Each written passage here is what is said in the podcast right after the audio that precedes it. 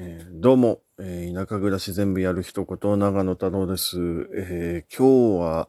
え、まあ、何を話そうかなといろいろ考えてたんですけども、まあ、今日天気は相変わらず雨で、えっと、なんか、房総というか、まあ、関東圏、全国的にもなのかな、あの、この後結構雨が続くみたいで、房総の方だと、えっと、今日の夕、まあ、夕方から夜にかけて今降ってて、で、そのまんま、明日、明後日、しあさっても雨なのかななんて天気で雨が続くような陽気ですね。まあ、うん、冬の間全然降ってなかったですからね。自分あの椎茸育ててるんですけども、まあキノコ養殖やってる方、まあね、あの今年は全然原木栽培で生えてこなかったと思います。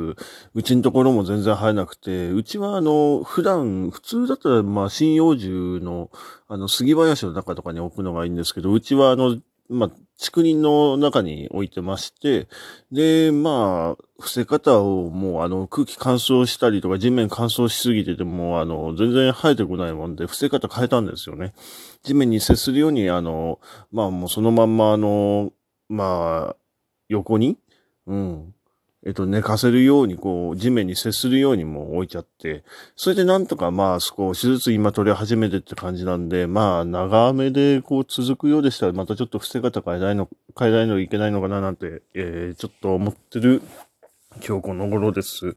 はい。で、えー、今日まあ雨が続いてるよなっていうことで、ちょっとまあまたカエルの話でもしようかななんて思いまして、で、まあカエルの話でちょっと面白い話があるんですけれども、えー、まあ牛ガエルの話をしようかなと。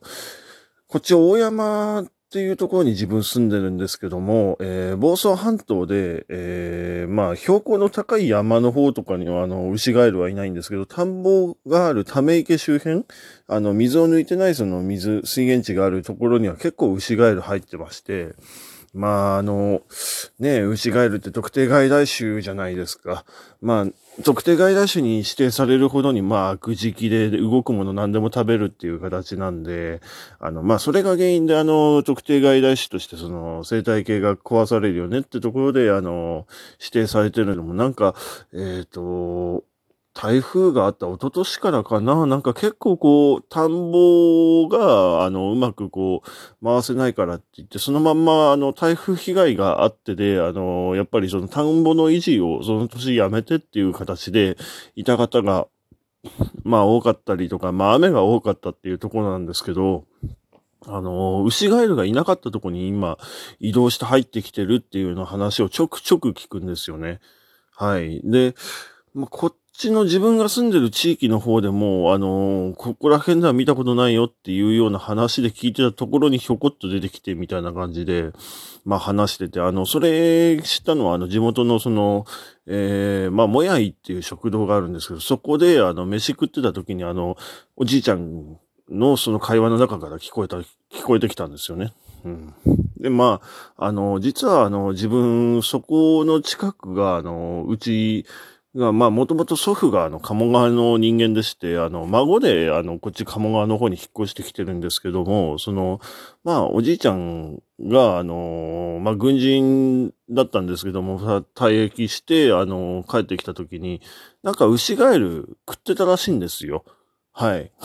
食ってたんですって。で、それで、あの、まあ、自分もちょっとその話聞きながら、あの、まあ、ふと思ってて、まあ、近所の人とかに、その本家の方に、あの、一時いた時があったんで、あの、その時近所の人とかに、あの、牛ガエル、あの、美味しいですよね、みたいな話をちょっとこう冗談まみ、まじに言ったんですよ。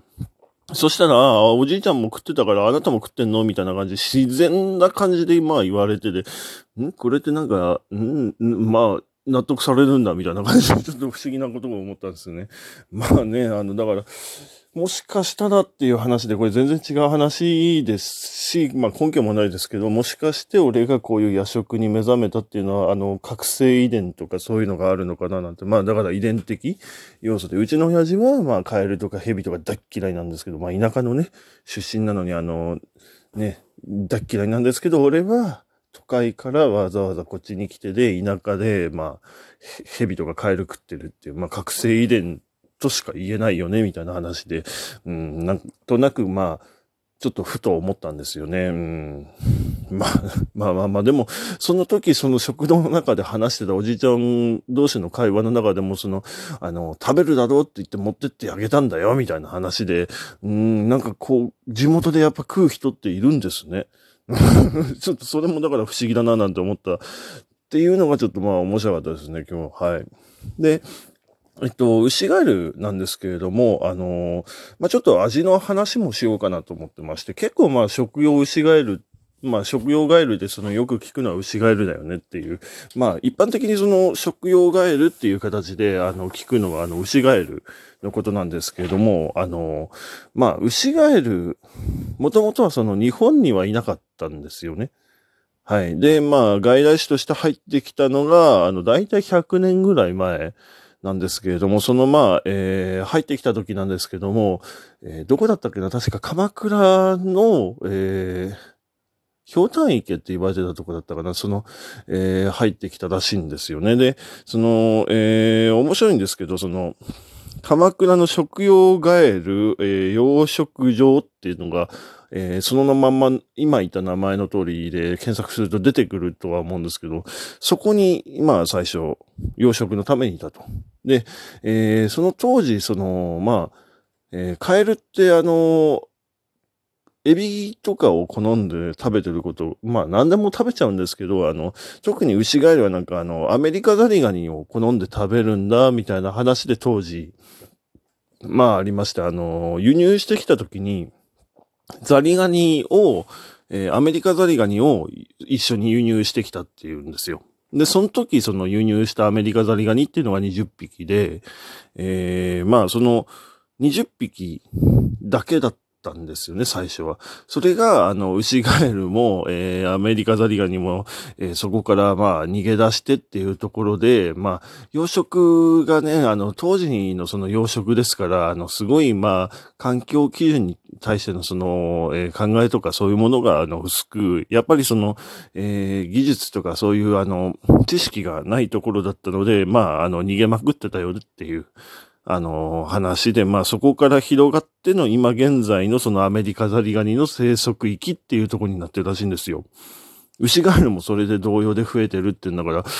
え、どんだけ増えてんだよって、まあ、あの、ちょうどだから100年前ですかね。あの、えー、100、うん、101年か、今。うん、あの、1920年にあの、えー、アメリカザリガニが日本に輸入されてっていう話なので、えー、そういう話らしいです。はい。まあ、あの、ね、アメリカザリガニもね、結構美味しいんだけどね。うん。まあ、いかんせんその関節部にあの、結構こう泥を溜め込みやすくて、えー、結構泥出しというか、あの、ちゃんとその、真水に、あの、さらしてで、その、えー、まあ、踏ん出しというかな、うん、関節部だよな、そういうところの泥を出してあげてっていうこと、砂を出してあげてってことを、だいたい2、3日繰り返して、で、あのー、ザリガニなんですけども、共食いをしちゃうので、あの、泥出ししてる最中にもうどんどんどんどん数が減っていくんですよ。下手なやり方で言うと。なんで、まあ、自分の場合は、あの、そのエアポンプとか使ってて水をなるべくこう回しながら、えー、半日に一回は水変えてっていう形で、あの、中にあの、干渉剤でいろんな枝とか、あの、植木鉢とか入れて、あの、よく、えー、牛、えー、まあ、ザリガニ食べるときはやってましたね。はい。まあ、ちょっとなんか、ザリガニの話になっちゃったな。うん。で、あの、牛ガエルですけれども、あの、まあ、端的に言ってまず美味しいんですよね。で、よく鶏肉みたいな味だって言うんですけども、確かに、あの、まあ、後ろ足を食べると美味しいっていうところで、あの、後ろ足は、あの、まあ、鶏肉っぽいんですよね。ただ、鶏肉かというと、やっぱりまあカエルなんで若干あの違うんですよ。えっと、まあ捕まえて食べることができるのであれば、あの、ぜひとも俺が味わってほしいのは舌なんですよね。